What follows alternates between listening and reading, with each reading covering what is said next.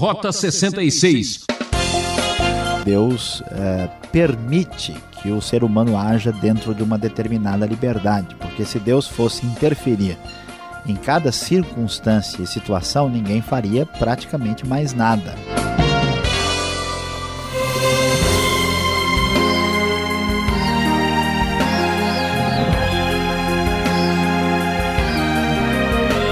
Ouvinte, você já sabe. Liberdade maior é viajar pelos caminhos do Rota 66, aventura garantida e emoção a todo tempo.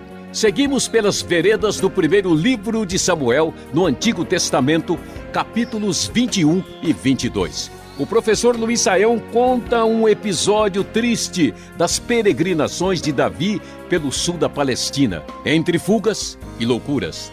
Esse é o assunto da nossa aula. Por que será que quanto mais oramos, mais assombração aparece? Problemas, lutas e tragédias parecem ser as marcas da vida do servo de Deus? E você já sabe, eu sou Beltrão e você é o meu convidado para mais essa etapa da nossa expedição ao mundo bíblico. Como você sabe, Saul está desesperado, está doido de raiva para matar Davi. Davi está numa situação difícil.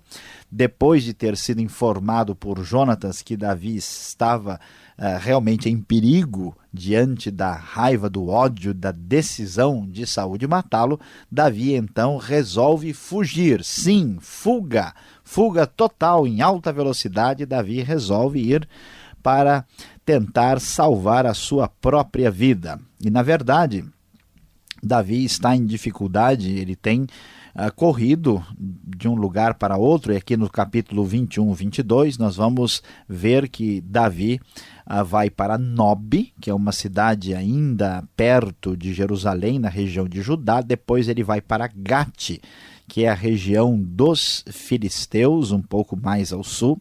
Lembre-se que ele sai de Gibeá, vai para Ramá, depois a Nob, agora vai para Gate, depois vai para a caverna de Adulão e vai para bem longe depois, uh, para a região de Mispá, que fica lá do outro lado do Mar Morto, muito além uh, da região de Israel mesmo, já na terra de Moabe.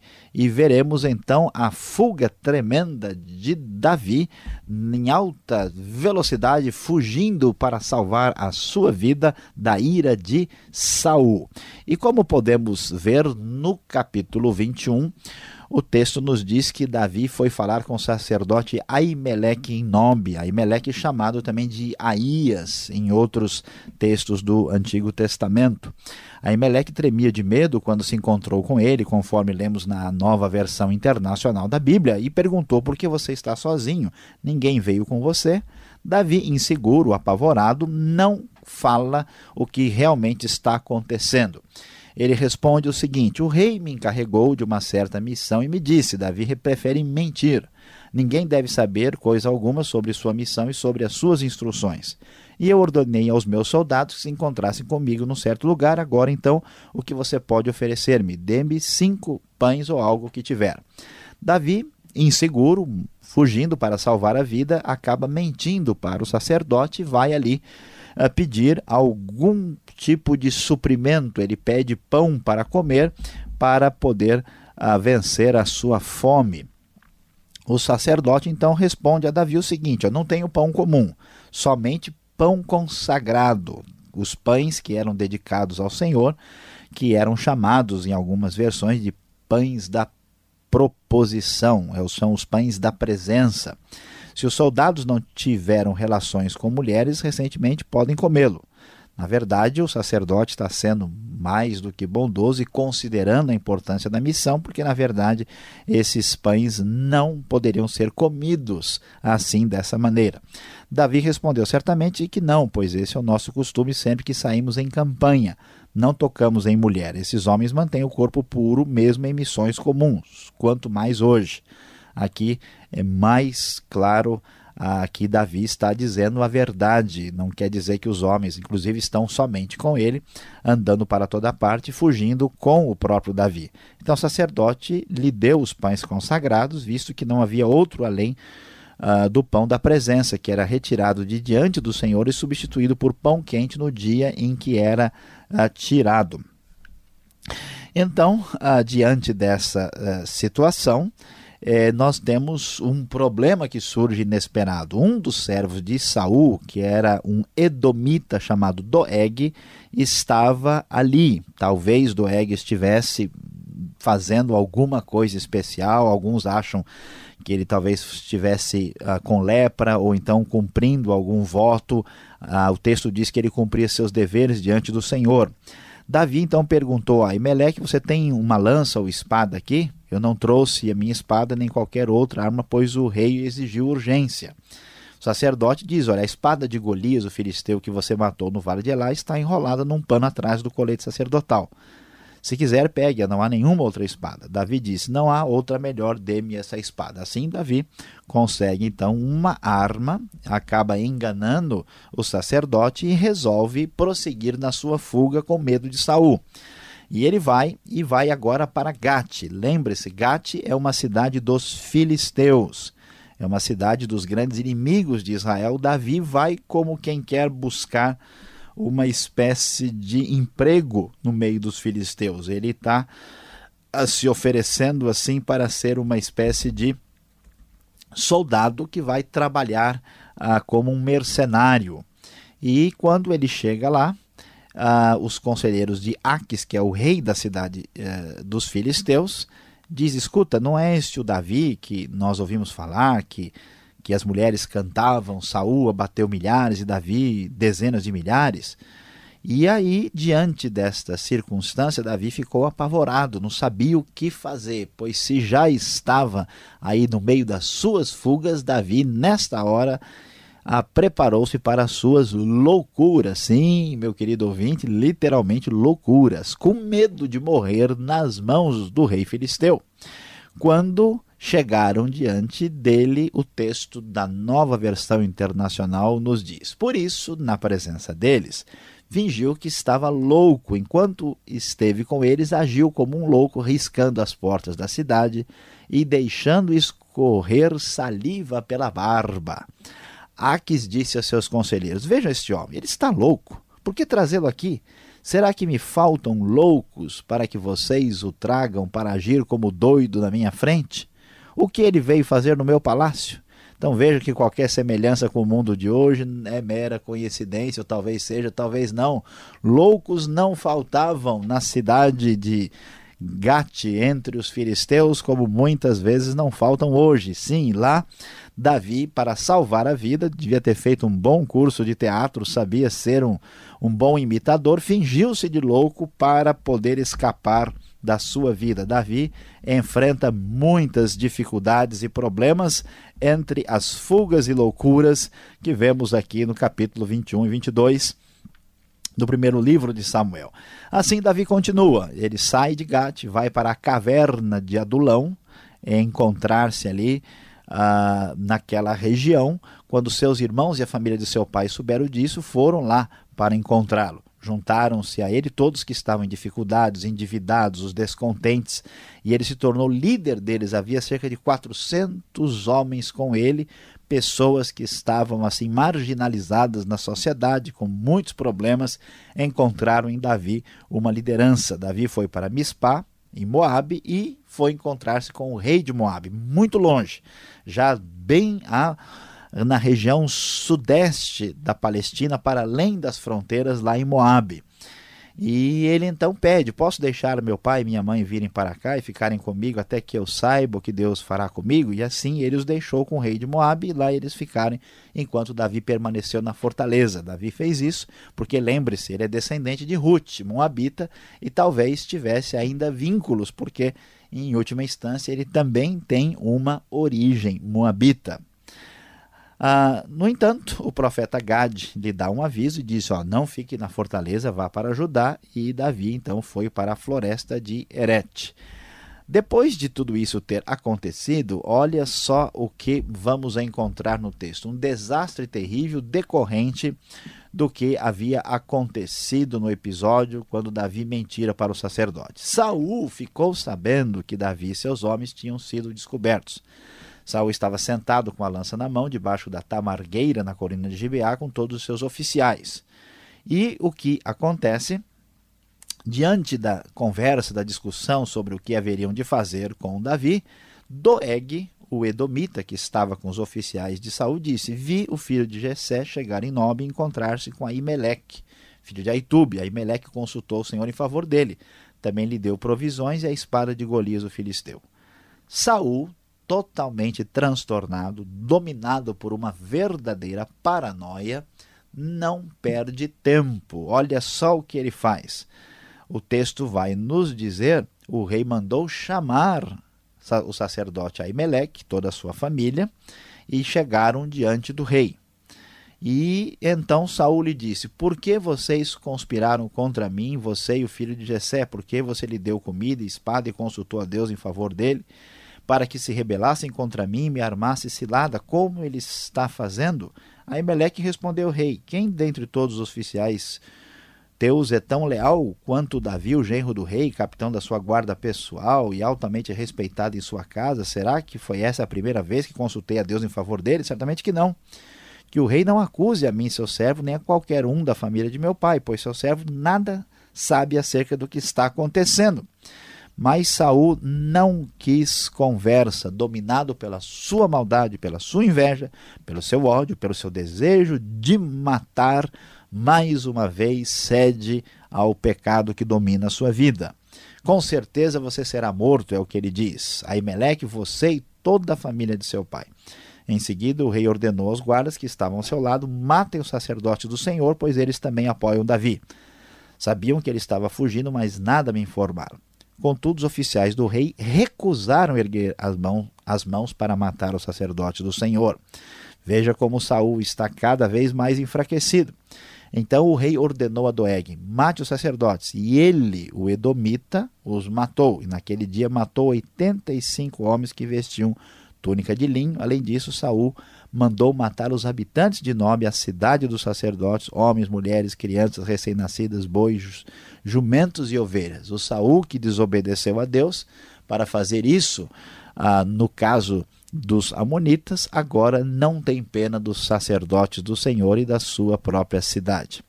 Entretanto, Abiatar, filho de Aimeleque e neto de Aitube, escapou e fugiu para juntar-se a Davi. E ele contou que Saul havia matado os sacerdotes do Senhor. Então Davi disse a Abiatar: Naquele dia, quando o Edomita do Eg estava ali, eu sabia que ele não deixaria de levar a informação a Saul. Sou responsável pela morte de toda a família de seu pai. Fique comigo, não tenha medo, o homem que está atrás de sua vida também está atrás da minha, mas você estará a salvo comigo.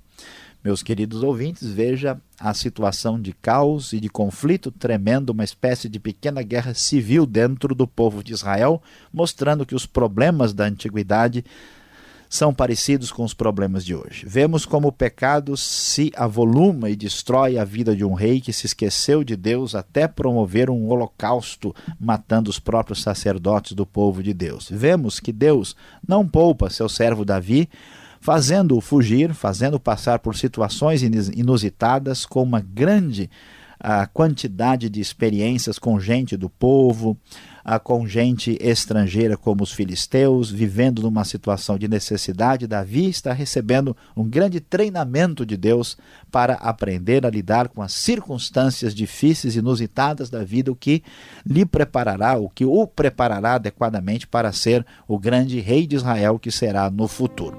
Continue conosco, você ainda tem muita coisa boa e interessante a aprender aqui no Rota 66.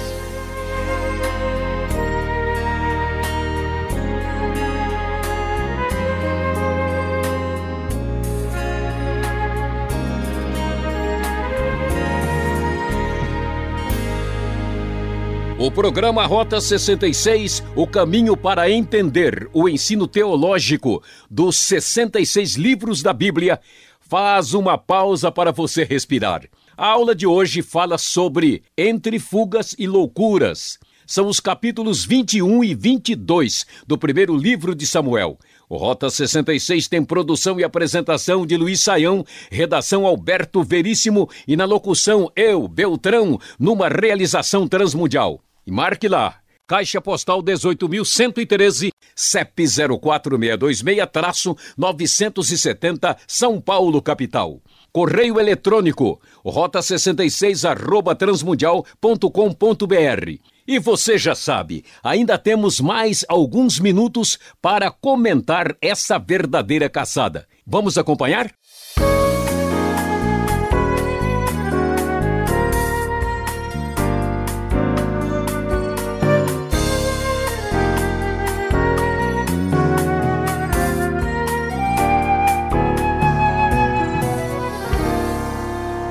Pois então, Saião, como é bom termos este momento para perguntas. E um texto como o capítulo 21 e 22 do primeiro livro de Samuel requer uma atenção um pouco mais redobrada. Por que Deus não ajuda Davi e evita toda essa tragédia, esse sofrimento, esse caos que acontece nesse momento da história da vida de, do Israel bíblico? Pois é, pastor Alberto, de fato nós vamos é, ver que Davi enfrenta uma situação muito difícil e Deus não interfere nisso. Veja que, em primeiro lugar, é importante destacar que Deus é, permite que o ser humano haja dentro de uma determinada liberdade, porque se Deus fosse interferir em cada circunstância e situação, ninguém faria praticamente mais nada. Então Deus, ah, inclusive, responsabiliza os seres humanos pelos seus atos, porque eles têm liberdade de ação e de escolha. Então Deus não é, impede que Saul faça o mal, mas Deus vai cobrar esse mal de Saul, né? E vamos lembrar que a realidade nossa deve ser encarada do ponto de vista da eternidade, não somente dessa vida. Isso é uma doutrina que vai aparecer claro no Novo Testamento, mas não deixa de ser realidade absoluta mesmo aqui nesse contexto. E também é, vamos ver que para Davi isso está sendo um grande treinamento, um grande momento quando ele vai enfrentar as circunstâncias mais difíceis que vão prepará-lo para a vida uh, posteriormente ele é obrigado a se fingir de doido, ele é obrigado a se enfiar em caverna, ele é obrigado a até atravessar a fronteira e ele é obrigado a se envolver com vários tipos de pessoas, o que no final lhe capacitará a ser o rei que ele se tornou posteriormente. Então, essa tragédia e esse sofrimento, tudo que acontece, Deus continua no controle e está ensinando Davi. Mas uma situação dessa, veja que coisa, um homem chamado por Deus, Davi, ele tem que encontrar com esse tal Doeg, um edomita. Gente ruim essa, hein, Saião? Quem era esse fulano aí, esse dedo duro? Pois é, nós não temos informação uh, muito uh, objetiva a respeito dele. A sugestão, por exemplo, que ele teria ele teria ido para a, o Nob, para o, sac, o sacerdote Aimeleque, para tentar se purificar de alguma coisa. Talvez ele estivesse doente, talvez fosse uma outra situação, há uma referência a ele no Salmo, mas nós sabemos que ele era edomita. Então, se ele é edomita, ele é, é, não pertence ao povo de Deus, ele é descendente de Esaú, e é impressionante quando ah, nós vamos ver lá a, a, matança, né, o extermínio do sacerdote do Senhor, os ah, oficiais de Saul se recusam a tocar né, porque eles sabem que os sacerdotes do Senhor não estão né, chamando maldição. E o Doeg vai lá, até porque uma pessoa que não teme a Deus, não sabemos nem qual é o enfoque uh, de fé que esse homem tem, faz todo tipo de maldade. Isso mostra para gente que Saul está assessorado de gente que não tem nenhuma ligação com Deus. Como Saul desprezara o Senhor e a sua palavra, ele não faz nenhuma cerimônia em ter gente ao seu lado, né, o assessorando, que tem o mesmo tipo de perfil mostrando o desastre que é a presença deste, como você disse, desse homem que é gente ruim, né, causando tudo isso. Agora, Davi ele mentiu e causou tanto problema aí na cidade de Nob. Foi isso então a tragédia? Olha, é, muita gente tem uma leitura errada da Bíblia. A gente imagina que Davi, é, até o pessoal pensa, não, olha, o Rota 66 vai entrar agora em defesa de Davi para mostrar como ele é um homem maravilhoso, um servo do Senhor.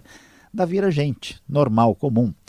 E ele fez uh, várias coisas erradas e cometeu aqui um erro. Ele, ele mentiu para o sacerdote. Ele poderia né, ter aberto o jogo, mas ele estava dominado pelo medo, receoso, resolveu inventar uma história que ele estava numa missão, que ele precisava uh, de apoio, de ajuda, né, e talvez aí, principalmente porque o pessoal estava com fome, né, que é a questão, o sacerdote foi lá, ajudou Davi e ele percebeu o Doeg lá, devia ter tomado uma atitude, não fez, ele se omitiu, deixou para depois, ele está preocupado com ele, como fugir, como escapar. E tudo isso aconteceu. Ainda bem que a ficha caiu para o Davi. Né? Davi, mais tarde, quando ele sabe de tudo, quando o filho do sacerdote escapa né? e vai ficar com ele, o Abiatar, ele diz: Eu sou responsável por isso. Então o problema não é exatamente ser frágil, ser humano, pecar e errar o problema nem é tanto observar as consequências do pecado do erro. O problema é assumir isso e tomar uma atitude. O que é interessante em Davi, quando ele soube de tudo, ele assumiu. Diferente de Saul, por exemplo, né, que faz exatamente o contrário. Ele falou: olha, eu pisei na bola. Né, numa linguagem bem popular e comum. Eu uh, fiz as coisas de maneira indevida, sou responsável por isso. E Davi então diz: agora fique comigo que eu vou te proteger, uh, consciente do que havia acontecido. Você agora mencionou que Saul ele cercou-se de homens ruins, de, de uma, uma, certa estirpe baixa. Mas no capítulo 20, é, é, 22, verso 2, diz que Davi não era muito diferente. Veja só aqui. Achavam-se ali homens de em aperto, endividado, amargurados de espírito, né? Quem eram essa boa gente que seguia Davi, hein? Pois é, Davi está como fugitivo está aí numa situação de escapar para né, proteger e salvar a própria vida. E agora, quando ele vai lá para a caverna de Adulão, tem um monte de gente que está numa situação de marginalidade em relação à sociedade. Não necessariamente esses homens são gente ruim, eh, no sentido sociológico do termo. São pessoas em dificuldades, pessoas descontentes, endividadas, gente que durante essa monarquia opressora e problemática não está se enquadrando e está né, querendo aí uma revolução, até quase que política. Está fora do mercado. Está fora do mercado. Eles encontram Davi e dizem, ó, esse cara vai ser o nosso líder, vamos acompanhá-lo, né? É claro que essa turma aí não parece ser gente assim muito maravilhosa, não. Mas o que, que é importante observar aqui é que Davi vai se envolver com gente do povo povão mesmo, gente assim que está numa situação endividado, com problemas, isso vai ser fundamental para que Davi seja rei de todo mundo, né? que ele não venha governar somente para a uma a classe superior e ele entenda a realidade das pessoas. Isso é fundamental para quem vai ser rei e essa oportunidade Deus, Deus provê para ele aqui. Ele está com eles, não quer dizer que ele siga a ideologia e o pensamento deles. Tá certo, Sayão, obrigado pela explicação. Você está nos acompanhando. Nós já estamos chegando no final. Fique mais um pouco. Vem agora a aplicação do estudo para você.